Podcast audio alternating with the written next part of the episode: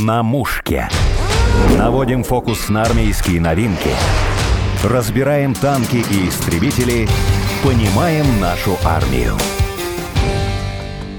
Кто сказал, что надо бросить песни на войне? После боя сердце просит музыки вдвойне. Говорит герой фильма «В бой идут одни старики». Именно песня может развеселить и укрепить дух солдата.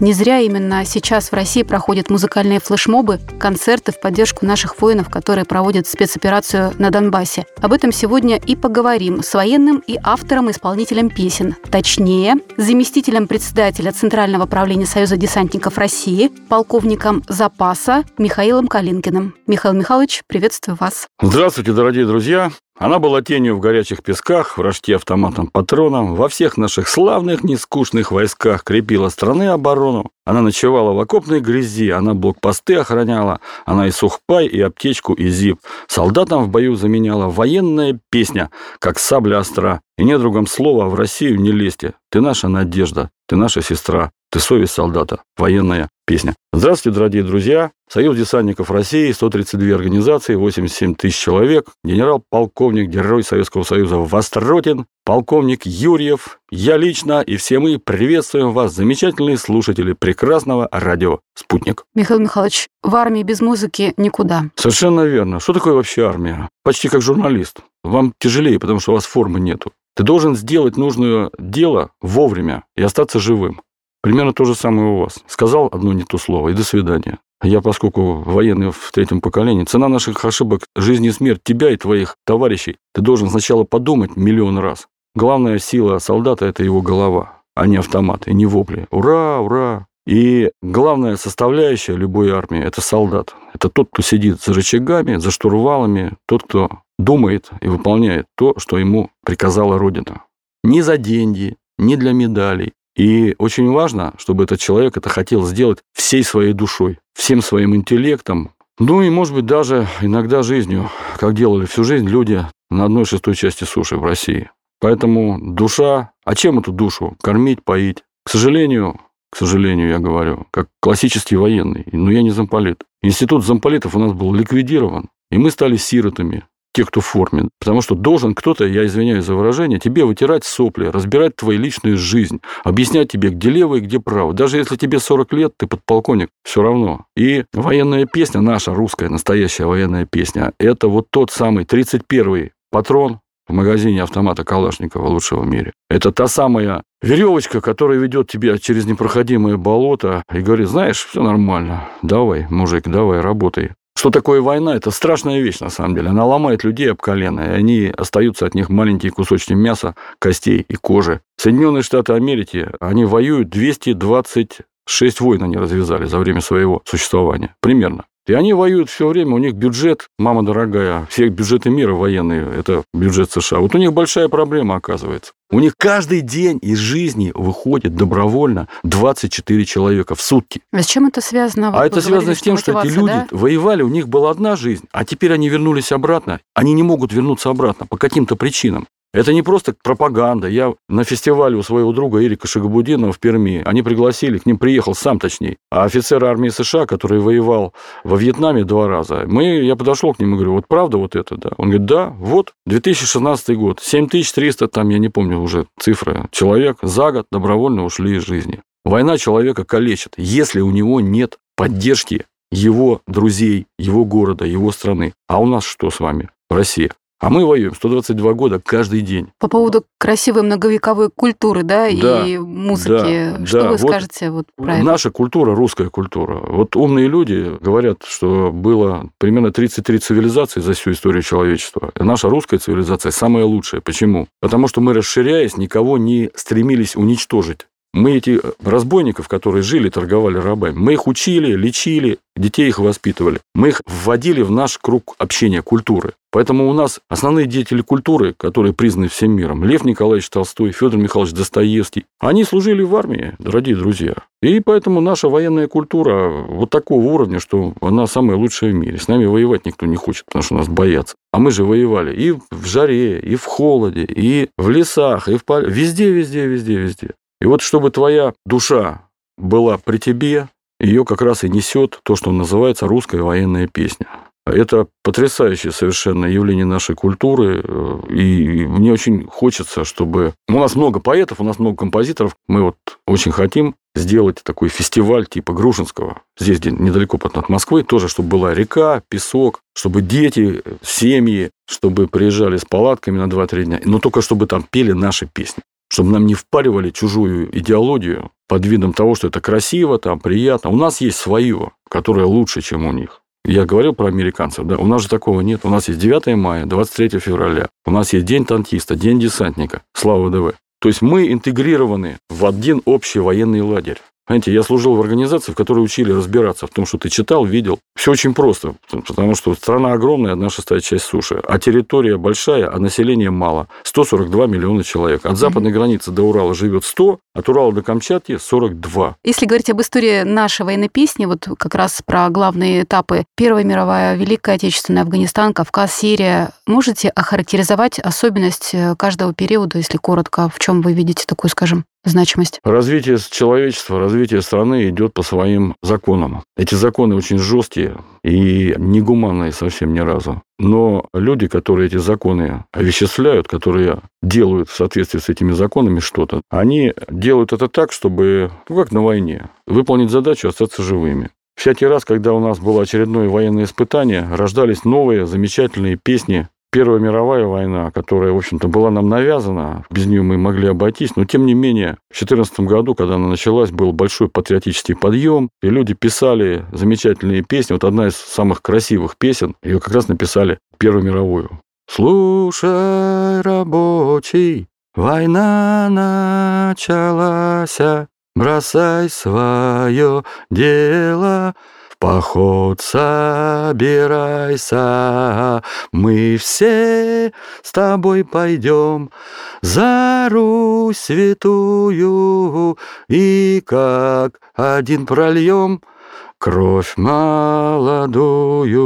А потом началась гражданская. И большевики положили И белые стихи. тоже. Вот показались красные цепи, с ними мы будем биться да, до помню, смерти. Помню эту песню. Каждая сторона понимала, что такое настоящая военная песня. Были написаны великолепные песни. Лучшая песня в мире, знаете какая? Сейчас скажу. По количеству исполнений, самая крутая песня в мире – это «Катюша», 1938 год расцветали. Ее поют в Китае на китайском языке. Знаю Полина Гагарина это, да. поехала, выучила по-китайски. Ее поют в Индии на всех их языках. Ее поют в Латинской Америке. Она занимает первое место в мире по количеству исполнений. Ну, вы знаете, как композитор Чайковский, то же самое. То есть не П. Маккартни и не Меркьюри, да, а вот наши с вами соотечественники. Вот эти песни были написаны. Артиллеристы, Сталин дал приказ. Три танкиста, три веселых. Мы с этими песнями раскрошили всю Европу, которая на нас пошла. Они были написаны перед Второй мировой войной. А сейчас вот в армии поют эти песни? Конечно. Мы, когда были молодые, мы пели там всякое разное, а потом, когда поумнели, получили образование, вот у меня два высших образования, мы пели в основном уже, когда мы праздновали день рождения кого-нибудь, мы пели в конце вот эти песни. Товарищи, которые к нам пришли в 41 году, у них была конкретная задача – расчистить территорию для других людей, от тех, кто там живет сейчас.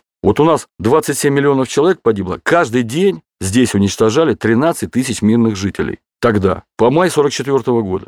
Поэтому нам сейчас отступать некуда. Мы на краю всегда стоим. И вот эти песни, которые были написаны. «Вставай, страна огромная», «Ночь коротка, спят облака». Потом, вот если рассказывать истории, можно больше ни о чем не рассказывать. Песня вот «Землянка», да, слышали? «Бьется в тесной печурке огонь». Она была написана здесь. Я спрашивал Дмитрия Тимофеевича Язова, последнего министра обороны Советского Союза. Во время Великой Отечественной войны был лейтенантом, командовал взводом на передке. Я говорю, сколько было езды от Красной площади до передовой в ноябре 41 года? Он говорит, час. Я говорю, понял. Он говорит, ничего ты не понял. Мы ездили на полуторках, машина такая, Форд, ГАЗ АА.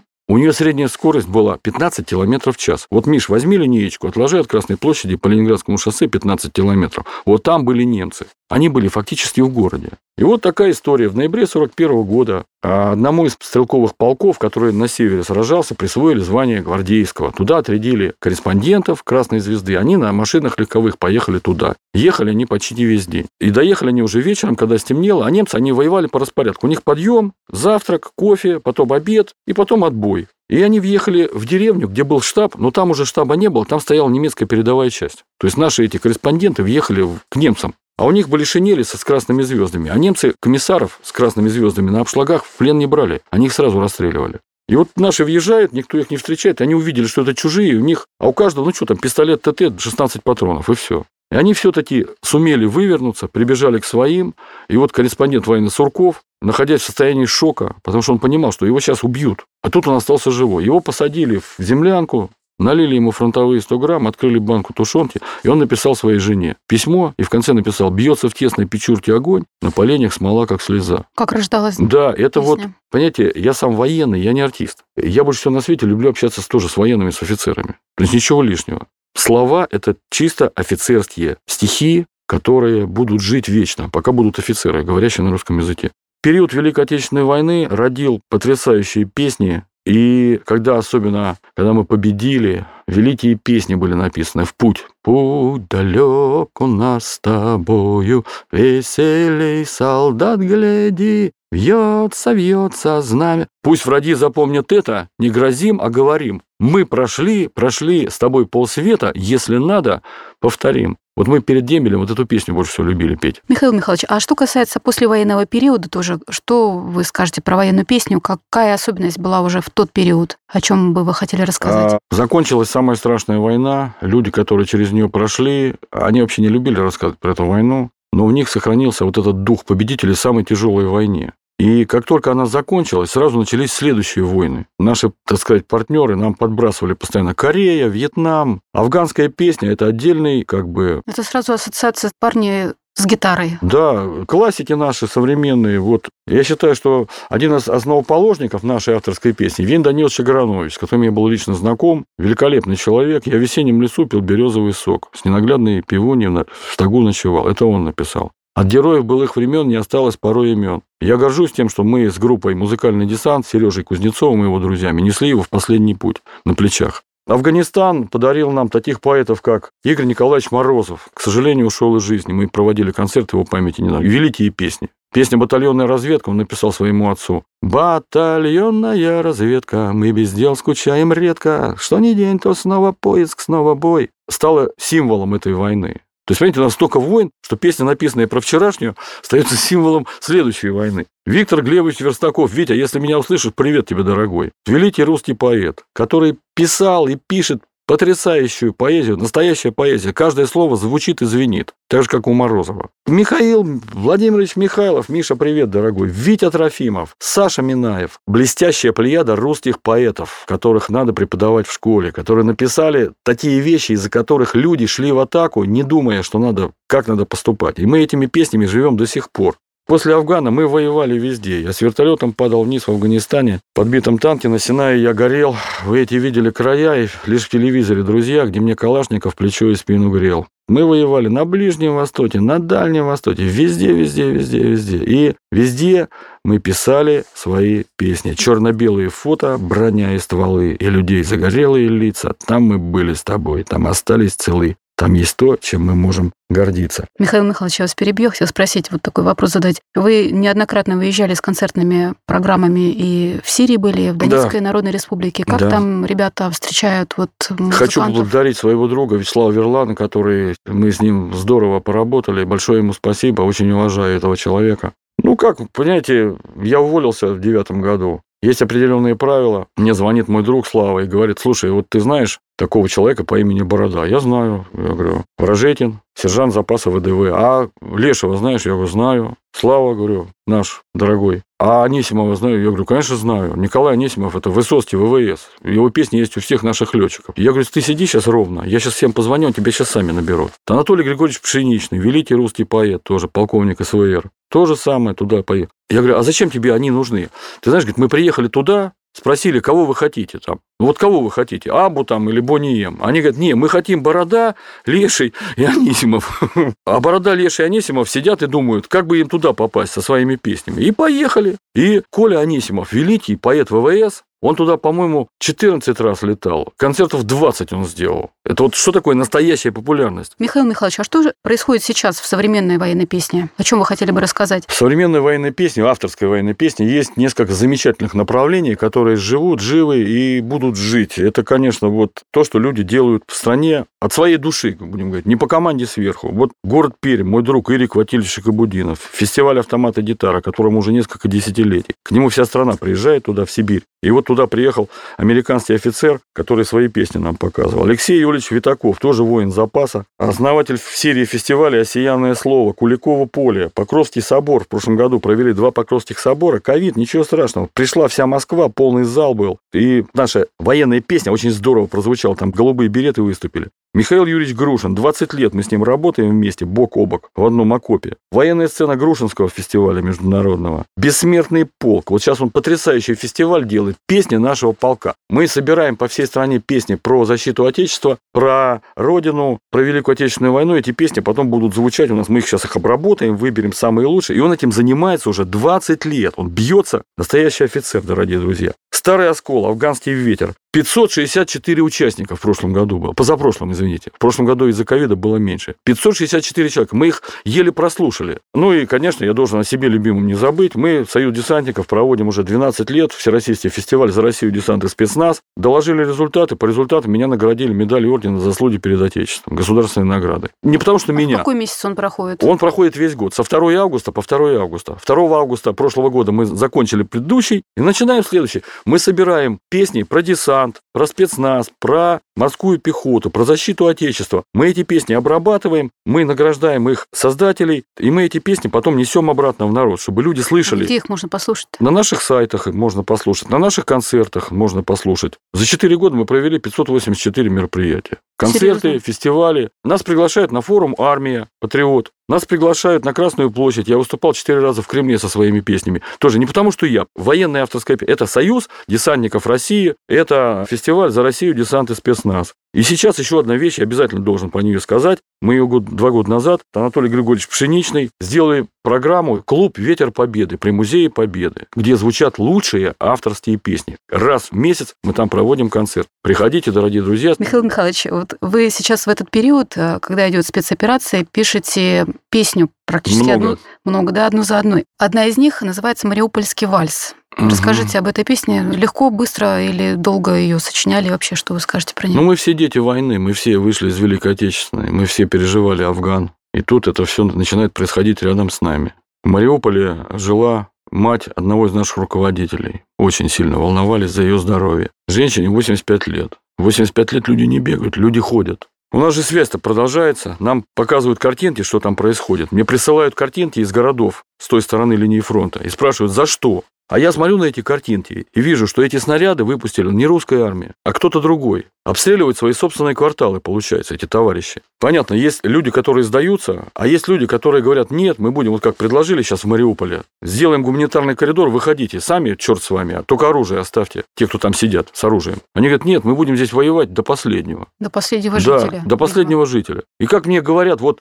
два этажа мирные сидят, два этажа эти товарищи, или в подвал мирных загоняют, а сами садятся сверху. И все. Вот Что такая война. Что с мамой-то? И очень... 85-летней? Мама, слава богу, жива, я перекрестился. Ее оттуда вывезли уже вот по одному из коридоров. Но это все же живые люди. Я же член КПСС, я член ВЛКСМ, понимаете? Мы переживаем, мы же были всегда интернационалистами. Для нас не было хохлов и кацапов. Для нас был один единый советский народ. Там говорят по-русски, и мы говорим по-русски. Оружие, автоматы Калашников. Мы похожи друг на друга. У них, я читал там на мове написано, жизнь Родине, сердце даме, а честь никому. Сейчас, понимаете, война за то, будет ли завтра Россия или нет. И ты либо за наших, либо против, к сожалению. Каждый день мы всей семьей сильно переживаем. Мы все это смотрим, читаем, изучаем. Кто врет, кто-то врет бессовестно совершенно. Мы видим, что врут бессовестно, делают фейки, из-за которых многие люди здесь начинают в это верить. Что с той стороны тратится, как мне сказали, бюджет Сьерра-Леоне каждый день. На то, чтобы мы с вами перестали верить в свою родину. Товарищи дорогие, давайте своим верить. Во время Великой Отечественной войны Геббельса тоже много денег тратили на то, чтобы нас обманывать.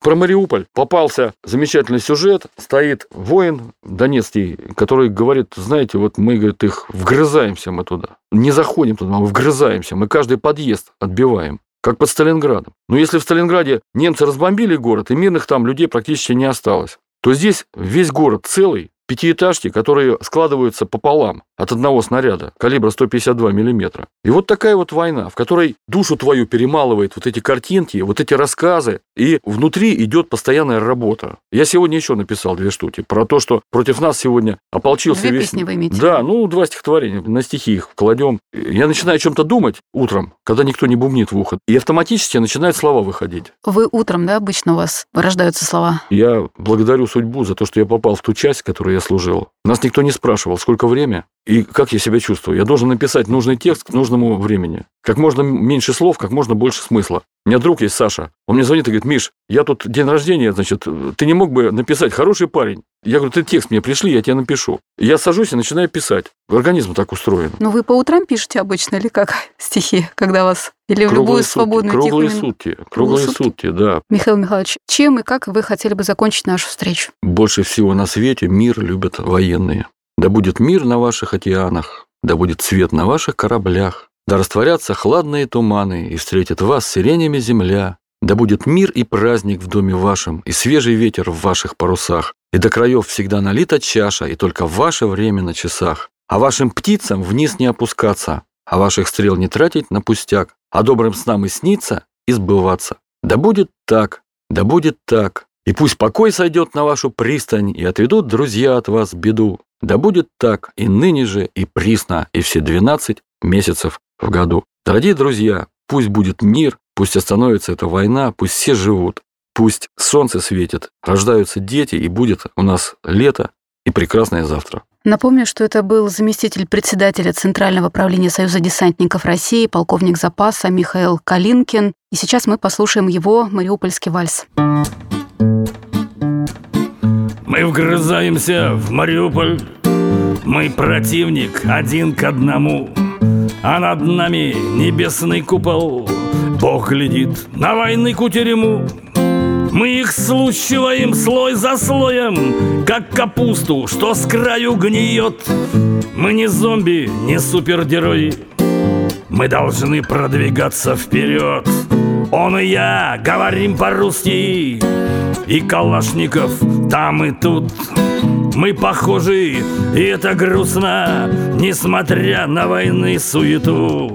Только с ними мы разной веры, пусть на всех христианский крест. У них в душах Степан Бандера, в наших душах Хатынь да Брест. Если гнилью коричневой плод поражен И визжа продолжает кусаться Мы счищаем заразу острым ножом Чтоб здоровым, здоровым остаться. Так вот вышло по нашей природе Прадед мой и отец и дед. Просто мы из войны не выходим. Полторы эти сотни лет Все, кто нас окружал на планете Все нас пробовали на зубок. А теперь вот сведомые эти Пан Зеленский, дотягни бок. Понедельник, среда, суббота Это где-то там в стороне. Здесь войну называют работа. Мы работаем на войне Будет это днем или ночью, пусть Аллах или Христос решит. Мы работу свою закончим, и страна моя будет жить. Нам нельзя отступать сегодня, как дедам в сорок первом тогда. Пусть Бандера живет в преисподней, а России сияет звезда. А России сияет звезда. На мушке.